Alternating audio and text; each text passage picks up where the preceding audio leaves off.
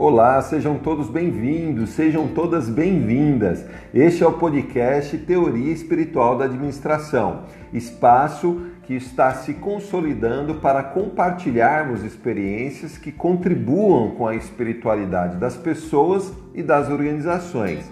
Lembrando que você pode aproveitar a oportunidade de contribuir com o projeto através do financiamento coletivo, aqui no Brasil, pela plataforma Catarse, e para quem mora fora do Brasil, através da plataforma Patreon. Legal? As contribuições são a partir de 10 reais para você poder ajudar o projeto.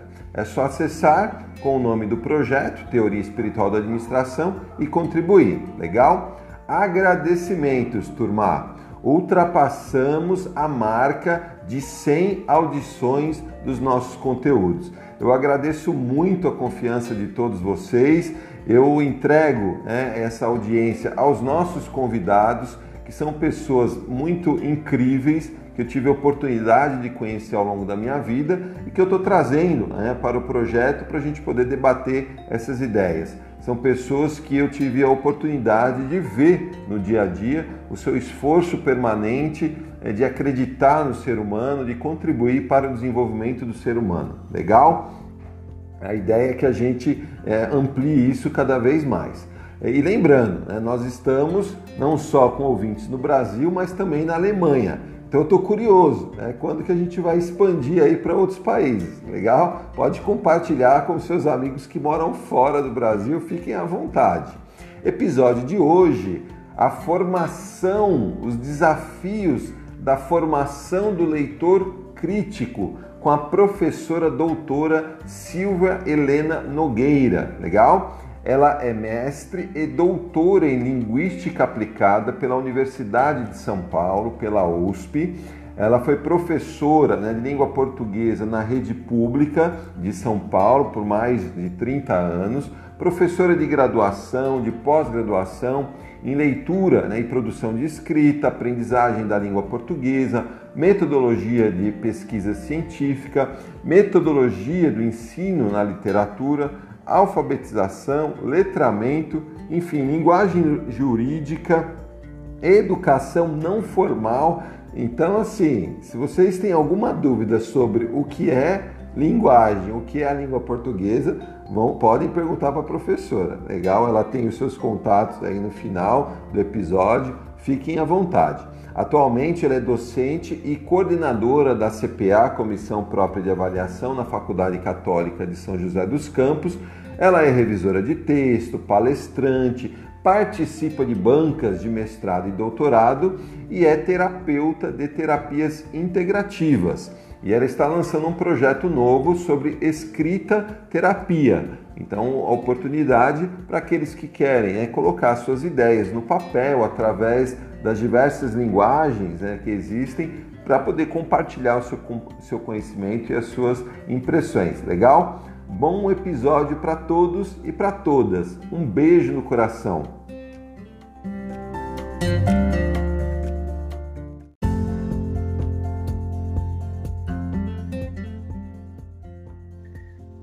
Olá, mais uma vez estamos aqui no nosso podcast Teoria Espiritual da Administração e hoje nós vamos conversar com a minha amiga Silvia Helena Nogueira. Tudo bem, Silvia? Oi, Luciano. Bom dia, tudo bem e você? Tudo bem, que legal ter você aqui com a gente, viu? Muito bacana. Então, Prazer é Silvia... é meu. legal. Então, Silvia, é, nós vamos falar sobre os desafios né, da formação do leitor crítico.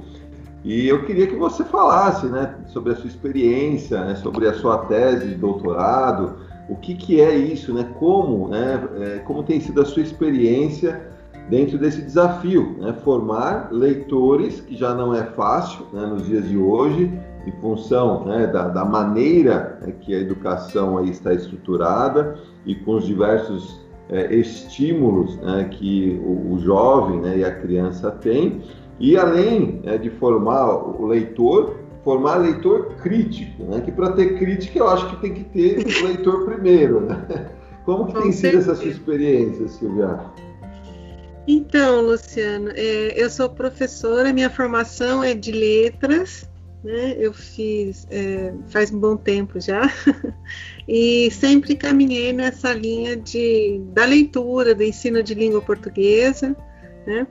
É, meu, meu mestrado já foi na questão do desenvolvimento do leitor e do escritor, e depois no doutorado também. Só que no doutorado eu já, é, já trabalhava um bom tempo na faculdade, né? Nos cursos de pedagogia, de administração, é, nos cursos de, de formação de, de, tecnólogos, né?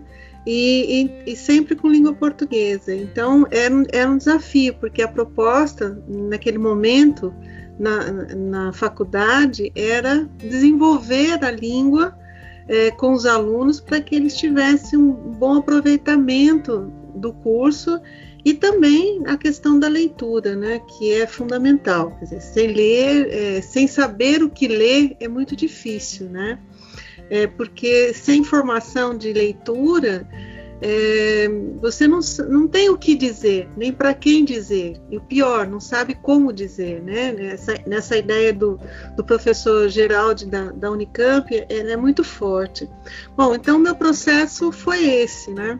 Na, eu trabalhei durante mais de 30 anos na rede pública estadual de São Paulo, como professora efetiva e também desenvolvia esse trabalho de leitura com os alunos do ensino médio, é, trabalhei muito tempo, 10 anos, na, na, oficina pedagógica da diretoria de ensino de Jacareí, e, e, a formação do professor de língua portuguesa também era voltada para essa questão de, dos desafios da formação do leitor crítico. Sempre foi, né?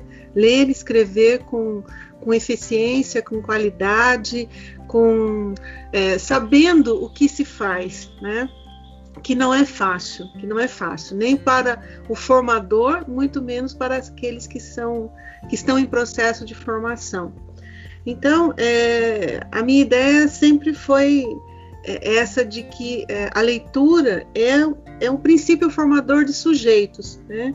Quer dizer, a escola ela precisa, ela tem necessidade, seja ela no ensino fundamental ou seja ela na educação superior, fundamental e médio, né, na educação básica ou na educação superior, a, a proposta maior é formar sujeitos letrados, né, é, que ele tenha condições de fazer um, um, uso adequado, um uso correto, né, da, do ler e do escrever. Né? Embora hoje essa concepção ela esteja muito ampliada, é, é importante a gente pensar que você pode ter acesso a muitos meios de comunicação e que nós temos hoje, né? A internet hoje é um, é um mundo, é um universo. Porém, é, se você não sabe o que fazer com isso, com este universo, fica difícil. E, e a, a, dificuldade nós estamos presenciando nesse emaranhado que está à nossa volta com relação há tantas é, confusões, né? As pessoas se confundem ao ler. É, a leitura ela tem um propósito e muitas vezes as pessoas acham que simplesmente é, é se colocar o, o, seu ponto de vista, colocar a sua opinião. E a leitura não é isso. A leitura é muito mais do que isso, porque ela precisa de fundamento, né? Ela precisa é, de, de, você ter é, o que o que de fato ela está expressando. Então, é um processo que não é fácil, é, é nenhum momento ele é fácil, tá? E, e, isso requer um processo de aprendizagem que precisa começar desde o ensino fundamental, né, aprofundar no ensino médio e, com certeza, aprimorar na educação superior mas é, que hoje eu, eu vejo que, que está muito difícil isso, Luciano, porque é, as pessoas não se preocupam muito com essa questão, né? não se preocupam muito com as questões de linguagem, de língua escrita, de língua falada, né? É, e elas vão, vão caminhando, a, a seu bel prazer, elas vão caminhando. Então, isso é difícil. Você pensar, por exemplo, que é, formar um leitor crítico, né, na concepção primeira da palavra, não é fácil. Não é fácil. Por quê? Porque isso pressupõe é, um, muitas, muitas informações, né? É, pressupõe ter acesso a um contexto entender este contexto, né? Eu, quando eu falo contexto, eu estou me referindo ao, ao contexto sociopolítico, econômico, cultural. E para entender este contexto, é claro que você precisa ser um bom leitor, porque senão você corre o risco de, eh, de ter, eh, digamos assim, concepções inadequadas, equivocadas, né? Então, é, a leitura, na verdade, é, essa leitura a que estou me referindo, ela, ela reflete, né, como diria a, a professora Marilena Martins, ela reflete é o homem, né, como em geral ele vive, seu processo de interação com as suas sensações, emoções, pensamentos, né, e que essa noção deste leitor né, esse leitor que é amplo, este leitor que é, é, um, é um emaranhado de, de conhecimentos, é, não é fácil, não, realmente não é fácil, né? E, e lógico que nesse processo a noção de sujeito, né, ela é muito forte. Hoje fala-se muito em se posicionar, né? a gente está vendo aí na política que, é, no contexto político, social, né? como as pessoas elas se batem, elas se, é, elas se assim, degradeiam, né? não, não no sentido, não é degradear, é no sentido de, de combater, só que é um combate vazio, você não, não, não tem fundamento muitas vezes o que as pessoas falam, né? Elas se baseiam em, em, em dados que, que, que são, são é, trazidos né, do, do ouvir falar. Então, quer dizer, qual o fundamento desses leitores? Qual é, é em que, que eles estão baseados para isso? Condena-se isso, condena-se aquilo, mas qual é o fundamento disso? Né? É, tudo hoje virou uma questão de, de esquerdismo. Né? Quer dizer, se você não é a favor de uma linha de pensamento, você é esquerdista. Né? Ou se você é a favor de uma outra linha de pensamento, então você é contra o, esquerdismo, você é direitista. Mas essa polaridade não leva a nada. Por quê? Porque as pessoas elas não têm é, fundamento no que elas estão falando. Eu, quando eu, eu, digo as pessoas, eu estou falando num, num, sentido geral, né? É, e, e, assim,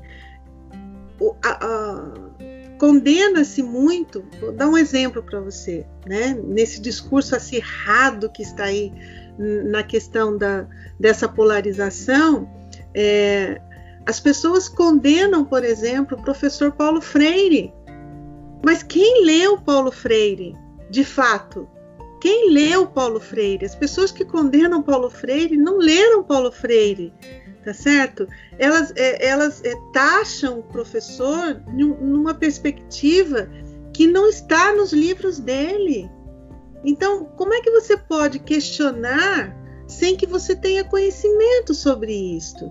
E aí é óbvio que, que essa questão passa por uma formação crítica de leitor. Quer dizer, é, o, que, o que a gente percebe é que nem a formação básica de leitor, hoje, nós, nós estamos vendo. Quisera né, de um leitor crítico. Né? É, o próprio professor Paulo Freire, é, numa das suas obras, lá de, da década de 80, ele diz assim que uma compreensão crítica do ato de ler não se esgota na decodificação pura da palavra escrita ou da linguagem escrita, mas se antecipa, se alonga na inteligência do mundo. Né? Quer dizer, a leitura é um processo que possibilita a transformação social e individual. Né? Então, quanto mais você lê, maior será o seu aprofundamento na compreensão, na interpretação daquilo que você lê. Né?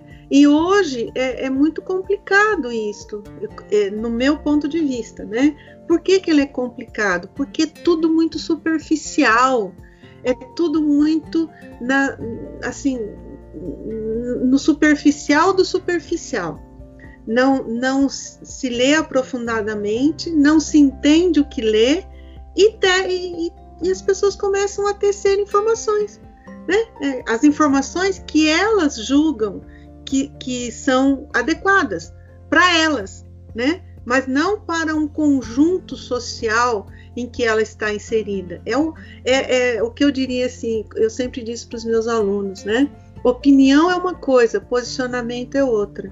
Então as pessoas hoje elas opinam muito, mas pouco se posicionam. Por que, que elas pouco se posicionam? Porque elas não têm fundamento naquilo que elas estão é, expressando. Se você é, questionar, tá, qual é a base do seu, do, do seu posicionamento? Né? Qual foi, que referência bibliográfica você leu para você dizer o que você está dizendo? Aí, aí, os discursos são cortados. Aí não, você não encontra mais é, essa, essa base, essa referência. Então, é, só para fechar um pouquinho essa ideia de que formar leitor já é difícil. Agora, formar leitor crítico é mais difícil ainda. E legal, nesse. Legal. Pois não, pode falar. Não, bacana, excelente. É, você falou coisas muito importantes aqui que eu queria né, dar uma ênfase. Essa questão dos fundamentos, né? Eu acho que é uma, algo é, extremamente importante, principalmente é, no contexto que nós estamos vivendo, eu diria, no mundo, em que você tem, de certa maneira, é, políticas públicas que, que é, convergem para essa, essa linha da confusão, né, por Sim. motivos que a gente é, é, poderia discutir em um outro momento. Sim. E aí vem muito essa questão né, da, da, de você ocasionar, de você até gerar situações em que o senso comum ele passa a ser verdade para as pessoas. Então, você, você, cria, né, de certa forma, você destrava, né, você destrava a condição do, do bom senso para que as pessoas venham à, à tona, né, venham nas redes, para é, fazer com que o senso comum seja uma realidade.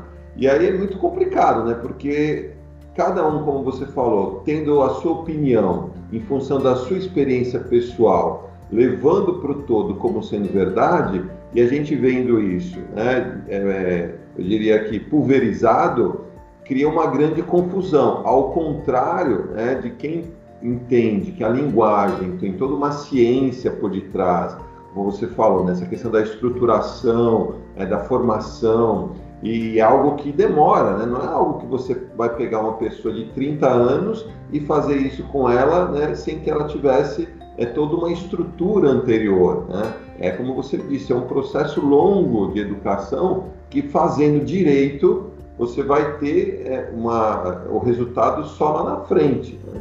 Então, se a gente está nesse momento, para a gente sair desse momento vai demorar bastante tempo, né, professora? Nossa, eu acredito que muito tempo, porque nós levamos mais de 30 anos para, digamos assim, para é, colocar né, é, pra, na formação que era necessário você falar, que era necessário você expor, que era necessário você se posicionar e ter base para isso, né? Em virtude dos anos que nós passamos sem poder falar, né?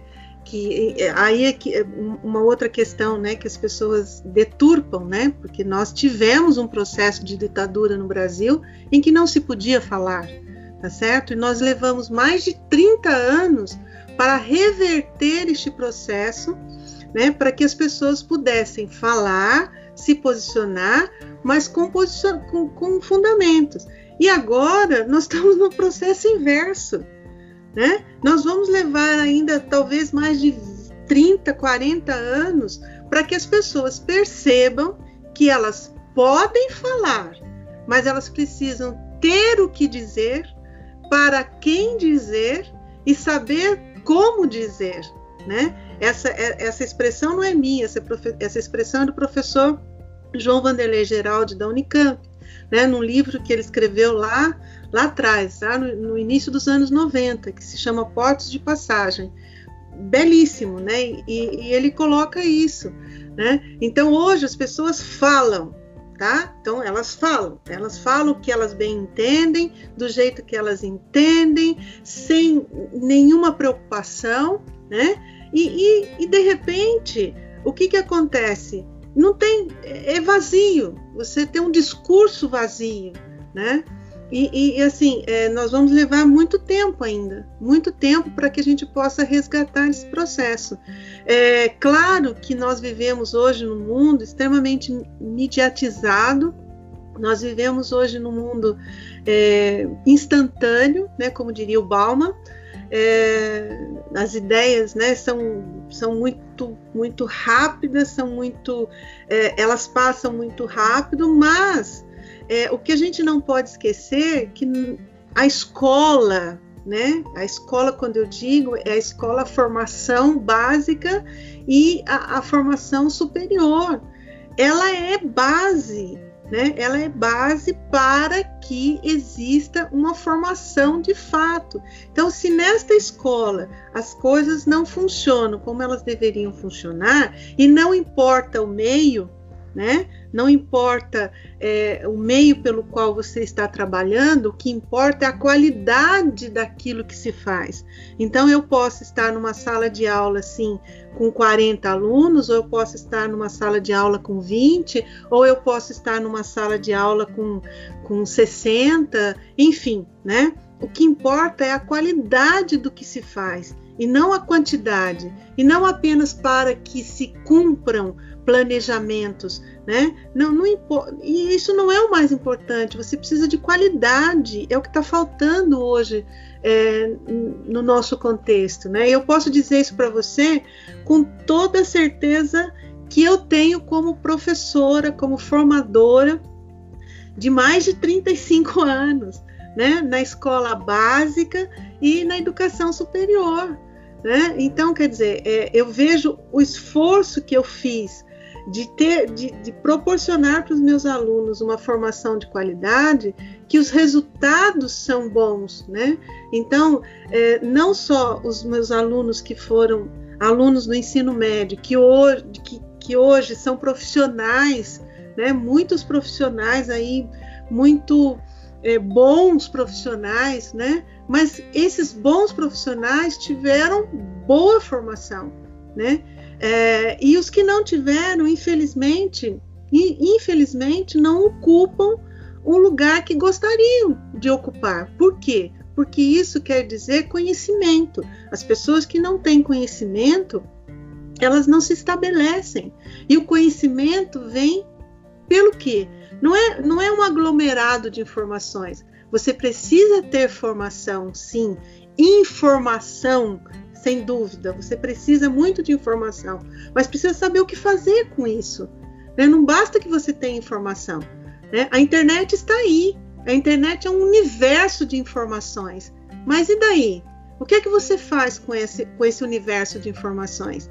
Se você não tem uma formação leitora adequada, você cai num, num caos. E é isso que nós estamos vivendo hoje. Nós caímos num caos em que as pessoas elas falam o que querem, elas se manifestam, mas elas não querem ter o direito, aliás, perdão, elas não querem ter o dever de ouvir que aquilo que elas falam não necessariamente seja verdadeiro. Então, elas não conseguem é, ouvir do outro que elas podem estar erradas. Mas quem é o certo nesse ponto? O certo é dado pela formação, o certo é dado pelo alicerce. O certo é dado pela referência com que você usa, pela, pela ideia com que você forma a partir daquela leitura básica que você fez. Então, eu, eu na faculdade, além da aula de língua portuguesa, trabalhei muito com com metodologias, né? Metodologia de língua portuguesa, metodologia científica. Quer dizer, você tem que ter uma referência. É, antes, você é, necessariamente você precisava para se montar, digamos assim, um trabalho de, de, conclusão de curso, por exemplo, na educação superior, minimamente você precisava de 5 a 10 é, referências bibliográficas, certo? É, bibliográficas no sentido assim, você precisava ter lido um livro para você é, conseguir ter ideias para você escrever, para você se posicionar né? E isso foi se perdendo ao longo do tempo. Eu vejo que hoje, por exemplo, é, é institucional que hajam trabalhos, que haja né, é, o trabalho de conclusão de curso. No entanto, a referência para esse trabalho é muito pobre, aceita-se qualquer coisa. Aceita-se como referência um artigo, ótimo, não, não desmerecendo os artigos, porque eu mesma escrevi vários artigos científicos, né? Acadêmicos científicos. Mas é, o artigo por si só, ele não é, é a, ele não é o referencial, entende? Então, é, é, preciso ter, sim, um referencial para poder escrever. E, e, como que a pessoa pode escrever, por exemplo, um trabalho de conclusão de curso, se ao longo do curso ela não teve um processo de leitura é, condizente, aprofundada, para que ela possa fazer isso, né? Então, quer dizer, é, a, a formação desse leitor, voltando à questão nossa inicial, ela, ela passa na faculdade não só pelo professor de língua, que aliás hoje né, está colocado de lado, tá certo? O professor de língua hoje ele é descartado. E aí a gente vê o resultado disso nesse processo todo. Né? Quando eu, eu comecei lá em, no início dos anos 2000 a trabalhar, já no final dos anos 90, né, início do 2000, a trabalhar na faculdade, língua portuguesa é era obrigatória. Você tinha, no mínimo, um ano de língua portuguesa em todos os cursos. Todos os cursos, tá? É, língua portuguesa no sentido de ler, escrever adequadamente. Um ano, Luciano. Hoje está reduzida a algumas aulas online. Então, o que, o que você espera? Tá certo? É, é, é, muito complicado. Você vai ter um, um, um, um profissional que tem dificuldades para escrever. Você vai ter um profissional que não sabe diferenciar o que, que é uma língua escrita de uma língua falada. Então, você, é, ele escreve e ele acha que o que ele escreveu está ótimo. Só que não tem sentido, não tem coerência, não tem uma sequência lógica, mas para ele está tudo certo. Né? Então, que formação é essa? Será de fato que nós estamos formando leitores críticos? Será de fato essa formação que está aí está proporcionando isto? E eu estou falando da educação superior. Agora, e na educação básica? Você encontra é, alunos que chegam na terceira série do ensino médio que não sabe escrever adequadamente, tá? E isso eu já encontrei, eu estou falando isso porque eu trabalhei com alunos na terceira série do ensino médio com dificuldade de alfabetização, para você ter uma ideia, né? Então, quer dizer, a questão da leitura, ela é básica, ela é fundamental, mas ela precisa começar na educação infantil. O aluno precisa gostar de ler, desde a educação infantil, tá? Porque só assim, com, pelo, eu, não diria só o gosto, mas é, ter a, assim, a vontade de ler para conhecer, para saber mais, né? E com essa vontade sendo aprimorada, ele vai desenvolver isso ao longo do seu processo de formação, porque é assim, nós aprendemos também com as leituras, né? Com a leitura literária, por exemplo, nós aprendemos com a leitura jornalística, mas a gente precisa saber ler, que é isso que as pessoas hoje não sabem.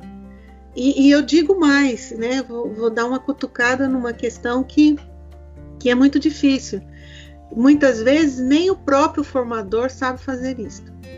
Ah, tá? Sim, sim nem o próprio formador. E quando eu falo é formador. O problema é sistêmico, né, professora? Sim, Sim, o problema é sistêmico. Então você forma pessoas que não são leitores. Esses, é. esses, esses, esses não leitores vão formar outras pessoas que não serão leitores. E, consequentemente, a gente já começa a perceber na nossa sociedade o resultado disso. Né? Você tá, a gente percebe aí na sociedade o resultado disso. O, o grande desafio é que eu vejo, né, professor, é essa questão é, é, da reverência ao mercado. Né? Principalmente Sim. na minha formação, é um curso né, de administração de empresas, né, que ao longo do tempo foi se transformando até ganhar status de administração para incorporar todo tipo de organização, seja pública, né, privada do terceiro setor, mas sempre aquele discurso de formar para o mercado. E, e isso desde, desde né, da, da, faculdade me incomodava um pouco, porque eu olhava para o mercado já naquela época, nos anos 90, e percebia que tinha falhas né, no, na forma que nós tínhamos no, nos organizado né, enquanto sociedade. E, e, eu sempre questionava, poxa, a gente precisa formar é, pessoas não só para o mercado, mas também para criticar o mercado a ponto de propor novos caminhos.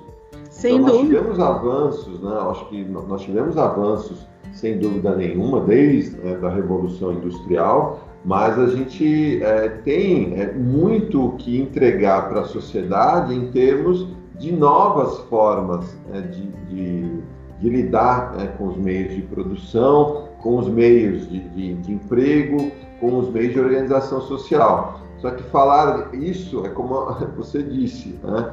Toda, todo discurso que vem contra né, ao status quo é porque você é uma pessoa alienada, você está pensando né, numa vertente é, extremista, numa, ver, numa vertente é, que não deu certo, numa vertente que está é, comprovada que não, é, que não vai levar o ser humano a nenhum, a nenhum patamar aí de objetividade. Né? Mas é. estamos aí, né? acho que tem, tem, tem poucas pessoas que têm esse pensamento, mas eu creio que tudo que tem acontecido no mundo, eu diria, né, no, nos últimos 200 anos, fazendo uma análise bem macro, tem contribuído para nós podermos olhar né, uns, aos, uns aos outros como iguais. Né? Embora é, viver isso ainda esteja um pouco distante, mas tudo que vem acontecendo é, nos últimos 200 anos, eu diria, é, para o bem ou para o mal, tem ajudado a gente a olhar né, uns para os outros cada vez mais como iguais, embora o momento no mundo seja bastante crítico em relação a isso, né? Mas então, com certeza. não é fácil, né? Mas você, a sua fala me, me reporta a uma outra questão, né? que é a questão da humanização. É, infelizmente, você falou assim, é, o administrador ele precisa formar para o mercado, né? Quer dizer, que é uma visão extremamente capitalista, né? Quer dizer, não importam as pessoas, importa o mercado, né? Eu diria entre aspas, não importa a, o vírus, a pandemia, importa a economia. E aí a gente volta para uma dualidade, fechando as aspas novamente. Mas é, é uma questão assim fundamental, né, que eu vejo é que é, todo o processo de formação ele não pode esquecer de que você trabalha com pessoas, que você trabalha com ser humano, e o ser humano pensa, e o ser humano sente, e o ser humano tem é, dissabores, tem vontades, tem alegrias, tem tristezas. Nós trabalhamos com gente. As pessoas esquecem isto. Nós não estamos trabalhando com máquinas, nós estamos trabalhando com gente.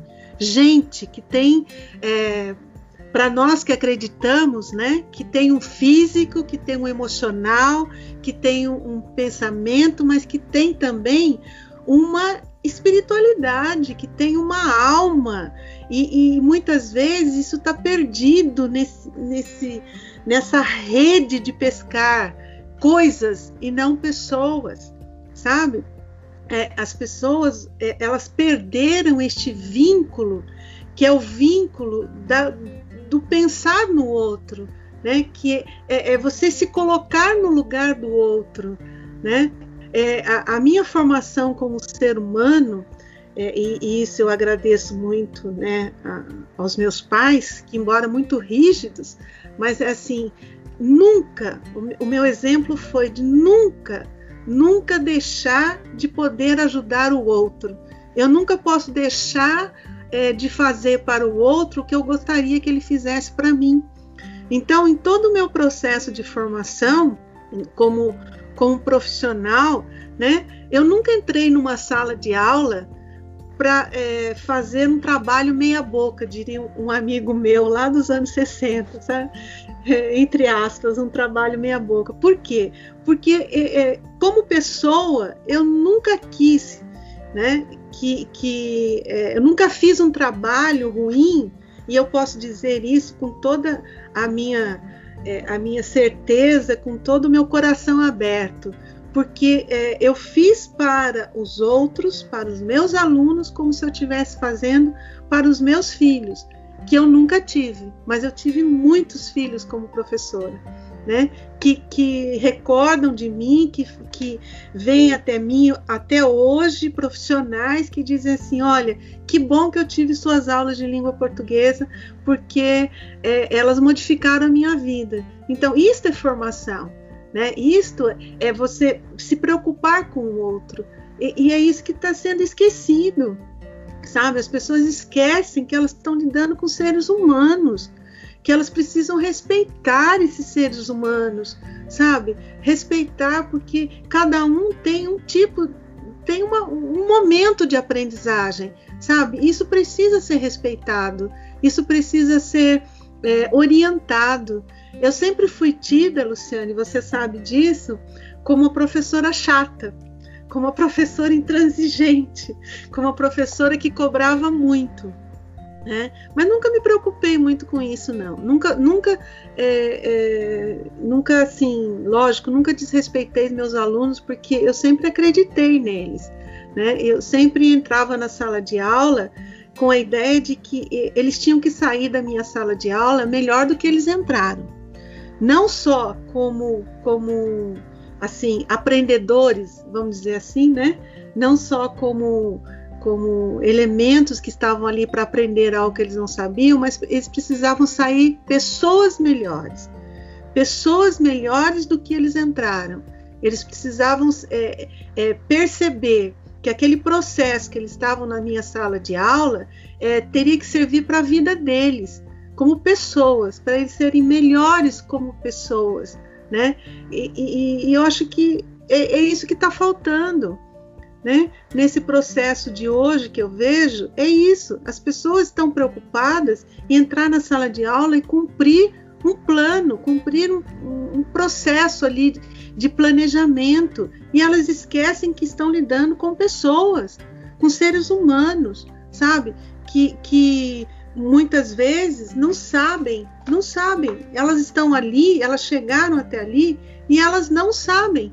Né? Mas como é, é, elas estão preocupadas em cumprir planejamentos, porque é isso que interessa, né? em cumprir, cumprir determinados projetos, porque isso tem que aparecer, porque isso, isso vai ser cobrado por A, B ou C ou D, e tem um tempo para fazer isso.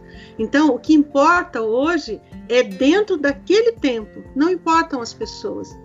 Enquanto isto acontecer, o nosso processo de formação, o nosso processo de leitura vai por água abaixo, né? E, e é isso que nós estamos vendo nas redes sociais, é isso que estamos vendo é, em todos os lugares, seja nas escolas, seja nas comunidades, seja no, nos poderes políticos, econômicos, sociais. As pessoas esqueceram que elas estão lidando com pessoas, com gente.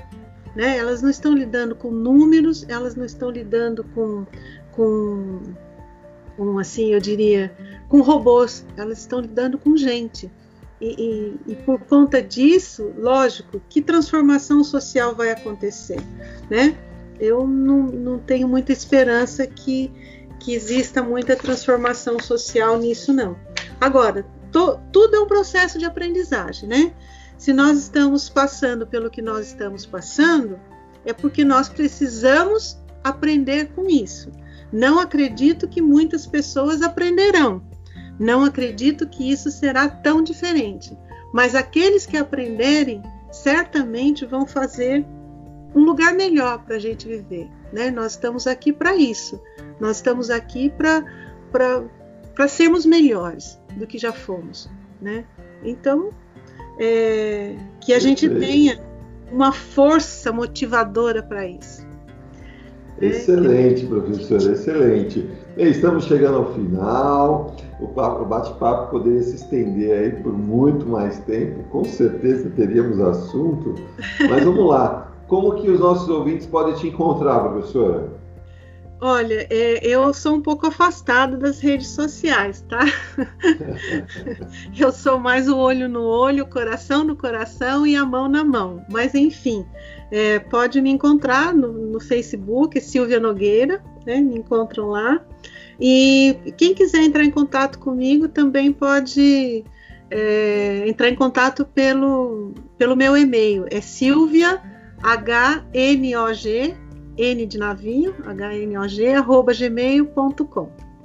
Eu terei muito Legal. prazer em, em contactar, seja quem for, ficarei muito contente né, de responder, de, de ajudar, é, de orientar. Eu ainda, ainda sou professor e vou continuar sendo, apesar de é. estar aposentada já. Legal, Silvia. E para a gente finalizar, o que, que é espiritualidade para você? Espiritualidade é um encontro com a minha alma. Nós somos todos senhores das nossas próprias almas, né? Então, espiritualidade é me encontrar com o Ser Supremo, mas o Ser Supremo está em mim está em você, e está nas pessoas com as quais eu convivo, com a natureza, com é, tudo que está à nossa volta. Eu acredito nisso. E ela, é, esse ser supremo está também na, nas pessoas com as quais é, nós podemos transformar como pessoas, como professores, como seres é, humanos que nós somos. É isso, espiritualidade está nesse encontro de almas, né? Encontro com o Ser Supremo na sua própria alma. Lindo.